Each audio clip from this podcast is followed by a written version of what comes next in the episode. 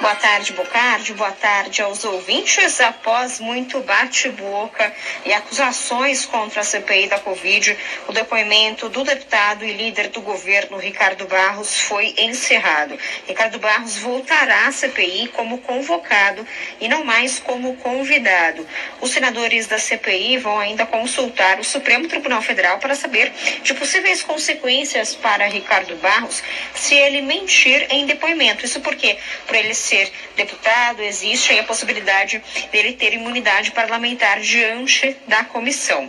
O deputado disse ainda durante a sessão que a CPI estava gerando uma imagem negativa para o país.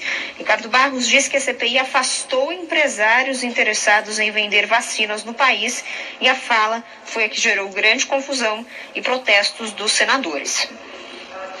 Eu espero que essa CPI traga bons resultados para o Brasil, produza um efeito positivo para o Brasil, porque o negativo já produziu muito. Afastou muitas empresas interessadas em vender, vacina no Brasil que não se interessam Isso mais. Não é verdade. Isso não é verdade. Afastou, ganhar sem dinheiro com Afastou vacina. aonde? É, Ricardo Barros, só para a gente lembrar, é investigado pela CPI por ter sido citado pelo deputado Luiz Miranda em depoimento na Comissão Parlamentar de Inquérito. De acordo com Luiz Miranda, o presidente Jair Bolsonaro citou Ricardo Barros ao ouvir denúncias de irregularidades na negociação do Ministério da Saúde para a compra de doses da vacina Covaxin. Bolsonaro teria dito para Luiz Miranda que isso era coisa de Barros. O líder do governo já tinha sido convocado a depor lá em junho, mas o presidente da CPI, Omar Aziz, mudou para um convite, isso a pedido do presidente da Câmara, Arthur Lira, como um gesto aí de solidariedade ao deputado. Omar Aziz destacou que alertou Ricardo Barros durante a, o depoimento de hoje sobre a forma como ele estava se dirigindo aos senadores durante a CPI. E foi alertado por mim que lá na minha terra o tucunaré morre pela boca. E aí o grande final dele foi querer fazer uma narrativa de que a CPI que está atrapalhando a compra de vacina. Aí não dá. Em vez de vir se explicar, veio aqui para tentar desconstruir. Não vai desconstruir o trabalho da CPI, é, e o senador Randolfo Rodrigues, que é vice-presidente da CPI, destacou que Ricardo Barros, é, quando ele fala de vacinas que negociadores que não estavam mais interessados em, vac, em vender vacinas para o Brasil, ele estava falando de vacinas que têm intermediadores.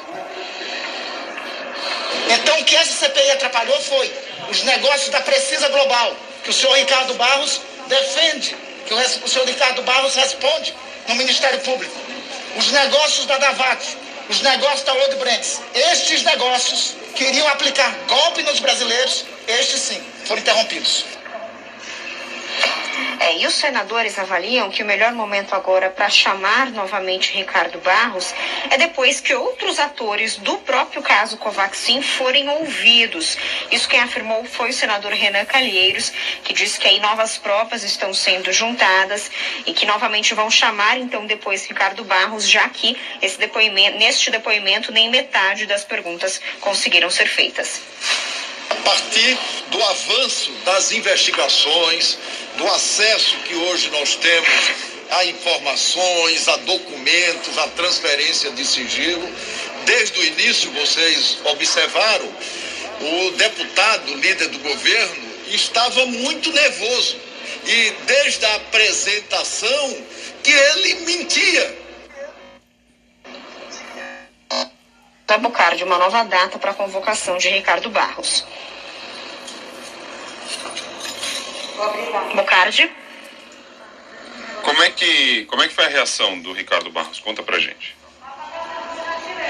Bom, o deputado Ricardo Barros disse que está tranquilo e está inclusive preparado para o próximo depoimento. Ele disse que a CPI está criando versões e, ou inclusive, criando uma narrativa é, em falsas é, declarações de Luiz Miranda. Vamos ouvir um trecho.